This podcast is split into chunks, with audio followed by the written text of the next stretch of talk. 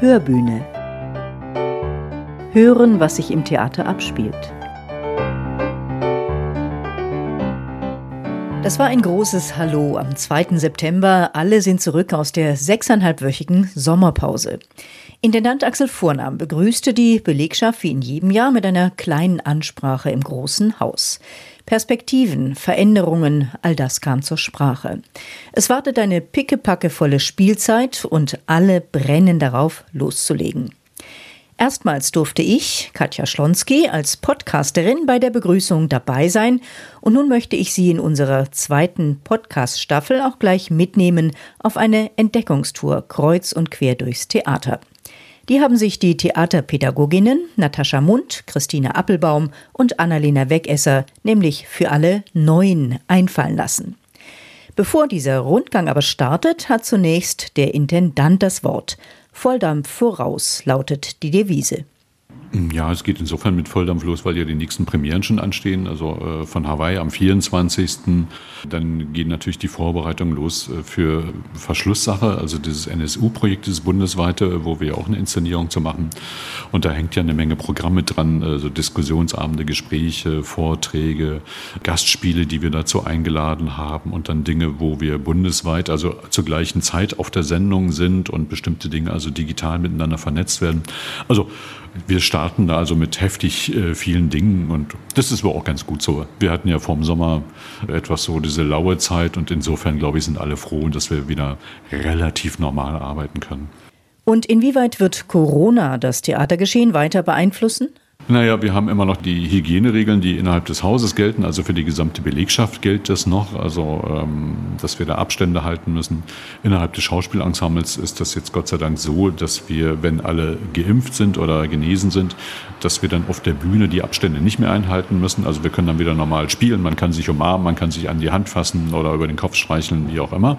Das wird dann also wieder möglich sein. Das heißt, wir werden Inszenierungen, die bis jetzt schon äh, erarbeitet worden sind, die werden in der Hinsicht dann auch nochmal korrigiert korrigiert und verändert werden.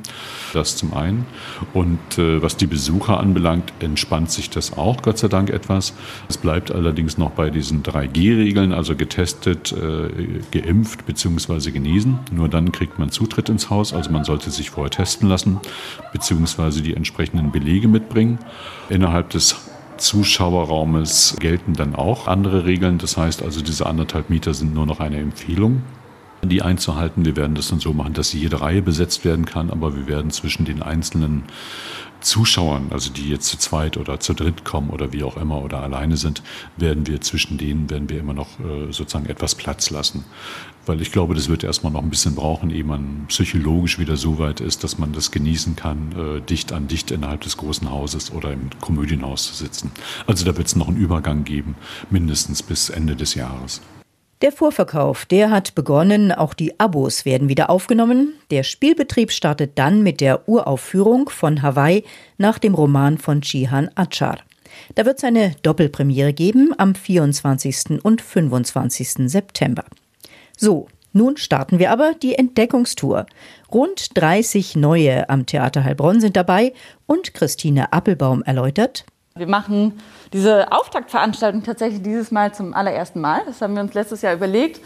Äh, mit Corona war es natürlich irgendwie noch schwieriger, Leute kennenzulernen innerhalb des Hauses oder überhaupt mal die Strukturen des Hauses kennenzulernen und nachvollziehen zu können und eben euch erstmal herzlich zu empfangen und eine Theaterführung zu geben, sodass ihr so ein bisschen wisst, wo auch alle anderen Abteilungen sitzen, wie das so aufgebaut ist. Das ist eine Theaterführung, wie wir sie auch dem Publikum geben. Also wir machen das auch für Schulklassen oder Familien oder andere Gruppen, die sich das wünschen. So habt ihr dann erstmal einen Überblick. Genau, und natürlich arbeiten wir auch theaterpädagogisch und praktisch. Und deswegen habt ihr gleich das Vergnügen, mit uns einen praktischen Workshop erst zu machen. Das tut überhaupt nicht weh. Es ist ein bisschen Kennenlernen, ein bisschen Spiel und Spaß. Danach gehen wir rüber in die Führung. Die Truppe, sie ist bunt gemischt. Schreiner, Tontechniker, Schauspielerinnen und Schauspieler oder auch zwei neue Mitarbeiterinnen für die Öffentlichkeitsarbeit oder im künstlerischen Betriebsbüro sind dabei. Aufstellen im Kreis und dann gibt's Kennenlernspiele. Auch für Theaterleute ist das manchmal mit einem roten Kopf verbunden, aber es lockert die Stimmung ganz ungemein. Zwei Wahrheiten, eine Lüge. Äh, die meisten von euch kennen es vielleicht schon. Ein Spiele-Klassiker. Äh, genau, es geht so, dass ihr euch jetzt für euch selbst überlegt, zwei Wahrheiten über euch und eine Lüge. Und dann tragt ihr diese drei Facts über euch vor. Und wir anderen müssen überlegen, was davon die Lüge ist. Und dann starten wir gleich mit Annalena. Die Kollegin Annalena Weggesser, die für die Kontakte zu den Schulen zuständig ist, kennt das Spiel natürlich schon und legt routiniert vor. Ich mag keinen Kaffee. Ich bin gegen Bananen allergisch und ich konnte mal ziemlich gut Einrad fahren. Glaubst du das? Ich glaube, dass du Kaffee magst. Oder wirklich nicht? ja, völlig richtig. Ich mag sehr gerne Kaffee und das ist auch sehr wichtig hier am Theater. Volltreffer. Alle sind mal dran, es gibt viel Gelächter. Danach noch ein Namenlernspiel und dann laufen wir zusammen mit Christina Appelbaum los. Also, äh, wir kommen gerade aus der Probebühne übrigens, das war der Raum, in dem wir eben waren. Und das hier ist die Requisite mit unserer lieben Requisiteurin, äh, die wir jetzt bei der Arbeit stören. Ähm, was genau ist eine Requisite? Rufen? Ich habe das ein ganz Quiz vorbereitet. Wie definiert sich denn Requisite? Ja, du, Christine, die Requisite ist äh, die Abteilung, die uns äh, Schauspielern äh, alle nötigen Werkzeuge und Gegenstände zur Verfügung stellt für die jeweiligen Stücke, die wir zu spielen haben. Genau. Und als Requisite definiert sich, zumindest wenn ich eine Theaterführung gebe, und das mache ich gerade, äh, alles, was man in der Hand hält, während äh, man auf der Bühne steht und spielt. Das ist eine Requisite. Wenn das Ding aber im Regal steht, dann ist es Deko. Okay, wieder was gelernt. Die Tour, sie geht weiter durch gefühlt endlose Gänge. Ich habe nicht durchgezählt. Ich hoffe, ich verliere niemanden in irgendwelchen Räumen. Hier will ich mich auch nicht verlaufen. Ich hatte, ich hatte, schon Albträume, dass ich heute die Führung nicht hinkriege, weil wir die wirklich fast zwei Jahre nicht gemacht haben. Und so, wie gingen die Wege nochmal? Lang, lang ist es her. Also willkommen, liebe Leute, im offensichtlichen Kostümlager. Und das geht echt irre weit. Das sind immer so wunderbare Drehschränke und dann kann man da zwischen den Gängen hergehen und alles, was man sich vorstellen kann an Kleidung, ist hier. Also es wird ganz, ganz viel eingekauft äh, an Kostümen von der Stange, aber es wird natürlich auch sehr, sehr viel angefertigt bei uns in der Schneiderei.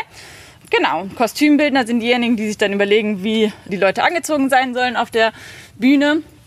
Ähm, und dann sind die KostümausstatterInnen diejenigen, die halt alles raussuchen und damit entwickeln. Dann gibt es diese wunderbaren Stangen. Äh, die Schauspieler unter euch kennen das natürlich schon, aber ich wiederhole mich gerne. Es gibt pro Stück ähm, Stangen, wo dann im Prinzip die SchauspielerInnen Namen dran stehen. Schlegel zum Beispiel, der ist jetzt nicht hier, der trägt solche Klamotten. Genau, also es steht immer der Name der SchauspielerInnen dran und vorne das Stück. Und diese Rollwagen mit allem bepackt kommen dann zur Bühne, beziehungsweise für die Probe und zur Bühne. Sehr, sehr cool ähm, und ein Fun Fact für alle Schulgruppen sind immer die Fatsuits, die extrem witzig finden, die ich dann gerne an dieser Stelle zeige. Denn wenn man einmal den schlanken Prinzen spielt und dann den dicken Koch, da kannst du ja nicht von Woche auf Woche immer wieder dir den Bauch anfressen. Dafür gibt es diese Dinger. So, so viel zum Kostümlager. Wir gehen mal weiter.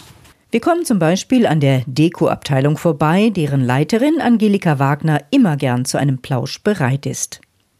Ja klar, man kann, man kann ja schon ein bisschen drüber sagen. Ihr kommt ruhig gerne alle rein. Hier ist Platz.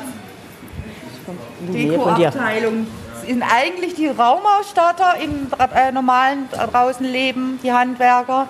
Wir machen halt hier nicht nur äh, das normale Bodenbelag, Wand, Vorhänge, Polstern, sondern wir machen ja wirklich alles auch. Jetzt ist es hier ein normales Stuhl, oft sind es ja überdimensionale Möbel, Dekos, Intarsien und, und, und. Also das kann man schlecht beschreiben, aber alles, was ihr so seht auf der Bühne mit Stoff, mit irgendwelchen anderen Materialien, sind meistens von uns noch bearbeitet.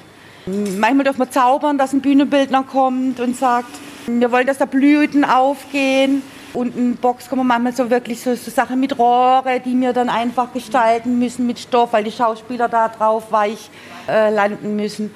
Also ganz verschiedene Aufgaben, eigentlich jedes Mal. Und das macht ja das spannend, dass es äh, keine grundsätzliche Arbeiten immer gibt, sondern immer wieder Herausforderungen. Und das ist halt das Schöne bei uns hier. Im Malersaal, da sieht man das ganz ähnlich. Da wird gerade ein Taxi für das Stück Männer gebaut und kaschiert. Spannend. Dann steigen wir alle miteinander in einen der riesengroßen Fahrstühle. Die müssen natürlich so groß sein, weil man die ganzen äh, Bühnenbilder damit transportiert. Die werden hier zusammengeklöppelt und so, aber die müssen ja auf Bühnenebene kommen und durch riesige Tore, damit das am großen Haus dann stehen kann. Das zu rangieren ist manchmal gar nicht so einfach. Hey. Okay, das schaffen wir, das packen wir. Ihr dürft einfach durchgehen. Äh, raus geht's gleich da. Schön ist auch immer, wenn man mit seiner Klasse äh, hier reinkommt und hier aber noch Dinge drinstehen und die sich dann so nebenher quetschen müssen und ich so, bitte nichts anpacken und nicht wehtun. Haben wir Tischler dabei? Ja. Dann ist der nächste Part deiner. Muss ich jetzt erzählen? Kannst du schon erzählen? Wir können ja auch erstmal ja erst zur Montagehalle gehen. Was hast du schon für Erfahrungen gesammelt hier? Ähm, ich bin quasi jetzt im zweiten Lehrjahr. Das heißt, ich kenne eigentlich ja schon theoretisch das meiste hier. Ich habe schon überall mal so ein bisschen mitgearbeitet. Das Coole ist ja hier immer, man kann, wenn man mal von irgendwas braucht, zum Beispiel ein Stück Metall oder ein Stück Stoff, dann kann man sich einfach melden. Oder ja, allgemein. Ist einfach cool hier. Im ersten Lehrjahr unter Corona-Bedingungen hat Paul Böhm noch nicht so viele Kontakte zu den Theaterkolleginnen und Kollegen knüpfen können. Das wird jetzt nachgeholt.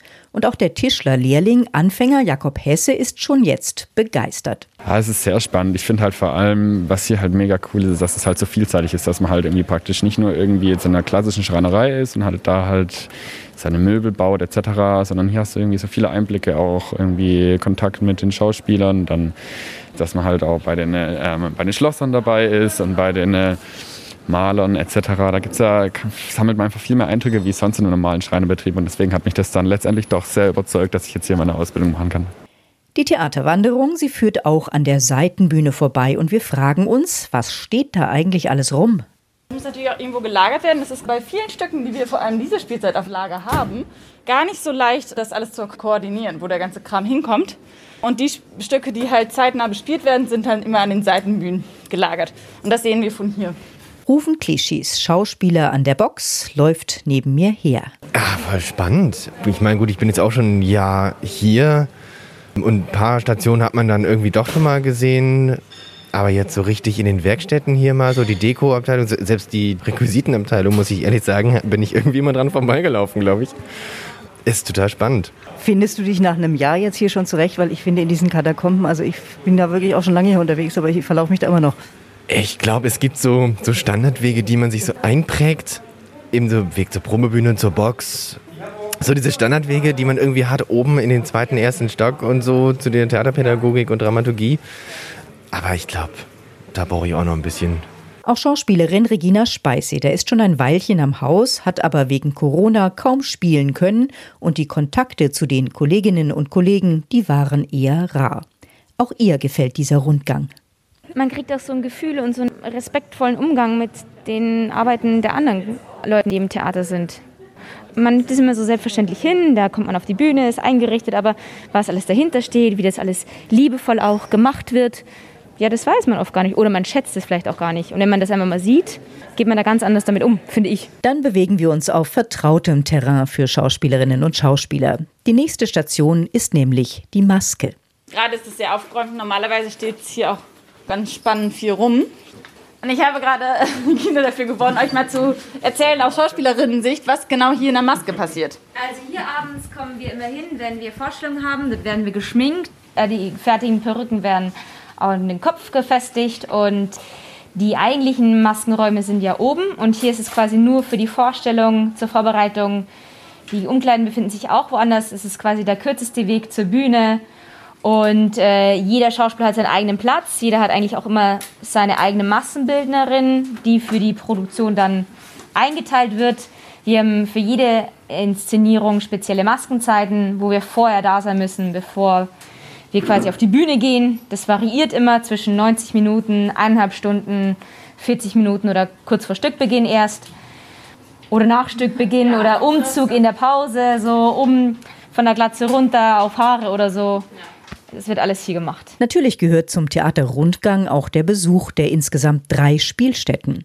Unterirdische Gänge führen ins Komödienhaus. Also im großen Haus passen 705 Leute rein, wenn das voll besetzt wäre.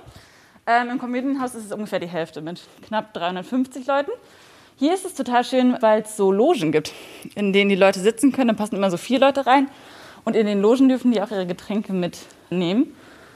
Und es gibt ein bisschen den Spruch, dass die Sektpause im Komödienhaus ganz essentiell dafür ist, wie viel gelacht wird. Also das wird man hier wohl sehr auf der Bühne merken. ähm, da lohnt sich der Sektausschank in der Pause sehr. In die Box unten am Berliner Platz, da konnte man gerade drauf gucken aus den Fenstern. Da passen 100 Leute rein, 110, je nachdem, wie dicke das besetzt wird, unter normalen Umständen. Das ist die äh, kleinste Bühne, die wir haben. Und aber auch die unmittelbarste. Das ist sehr, sehr cool, weil da das Publikum wirklich direkt an den SchauspielerInnen sitzt und das einfach auch nochmal eine andere Dynamik hat als halt dieses Emporstehen auf der Bühne. Lohnt sich sehr, alle drei Bühnen mal auszuchecken. Genau, wir gehen weiter. Und dann landen wir eben in der Box, in der Schauspielerin Sarah Finkel als Mitglied des Jungen Theaters mittlerweile quasi zu Hause ist. Ich mag dieses Blackbox-System. Also nennt man ja auch so, wenn du eine Bühne hast, die komplett schwarz ist, die sozusagen eine Grundlage bietet, in der du alles machen kannst. Und dass es sehr wandelbar ist. Also zum Spielen ist es eine Bühne, die man jedes Mal neu entdecken kann, weil wir Gott sei Dank tolle Kostümbildner, Ausstatter und Bühnenbildner haben, die das Beste draus rausholen. Und äh, wir haben den absoluten Vorteil, dass wir eigentlich wirklich fast immer ausverkauft sind und fast immer vor einem vollen Publikum spielen. Und für uns jeder Tag da echt total neu sein kann. Du hast ja keine Ahnung, wie die, wie die Kids zum Teil drauf sind. Und wir haben ja nicht dieses Standard-Abendpublikum, was wir auch haben zum Teil, aber halt oft nicht. Und es ist wahnsinnig aufregend. Also ich finde es immer sehr spannend. Vor allem, wenn es dann jetzt wirklich mal wieder richtig losgeht. Ja, das war sie dann auch, diese Theatertour für die Frischlinge am Theater Heilbronn. Verlaufen werden sich alle aber ganz sicher noch ein Weilchen. Aber aufschlussreich und spannend war es allemal.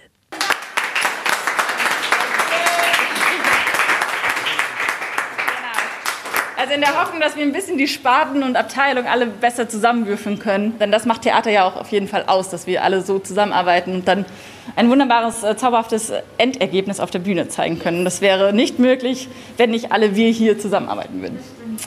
Also ich freue mich auf das, was da kommt und ich hoffe, da kommt viel Gutes. Theaterleute unter sich, hinter den Kulissen. Nun hoffe ich, Sie haben sich da auch ein bisschen mitgenommen gefühlt. Eins noch zum Schluss, last not least, eine Neuigkeit. Intendant Axel Vornamen hat verlängert. Naja, ich habe mir überlegt, also wenn in zwei Jahren Schluss ist, so wie ich mich gerade fühle, habe ich noch eine Menge Ideen und fühle mich einfach fit und äh, ich habe noch Lust auf Theater und ich habe auch noch Lust auf Heilbronn, hier was zu bewegen und zu machen. Und insofern war das dann, glaube ich, etwas, was sowohl die Stadt wollte als auch ich wollte, dass wir da nochmal um drei Jahre verlängert haben. Aber dann ist definitiv Schluss. Also 2026 gehe ich dann auf jeden Fall in den Ruhestand. Aber bis dahin kann man noch eine Menge Theater machen. Und äh, das Theater ist toll und äh, die Belegschaft und die Mitarbeiterinnen und Mitarbeiter hier im Hause sind hoch motiviert und es ist einfach eine tolle Mannschaft. Da macht es einfach Spaß, weiterzumachen. Ich mache jetzt definitiv Schluss mit dieser ersten Podcast-Folge in der neuen Spielzeit. Die nächste Folge in zwei Wochen wird sich dann um die Uraufführung von Hawaii drehen. Machen Sie es gut. Wir treffen uns im Theater. Ihre Katja Schlonski.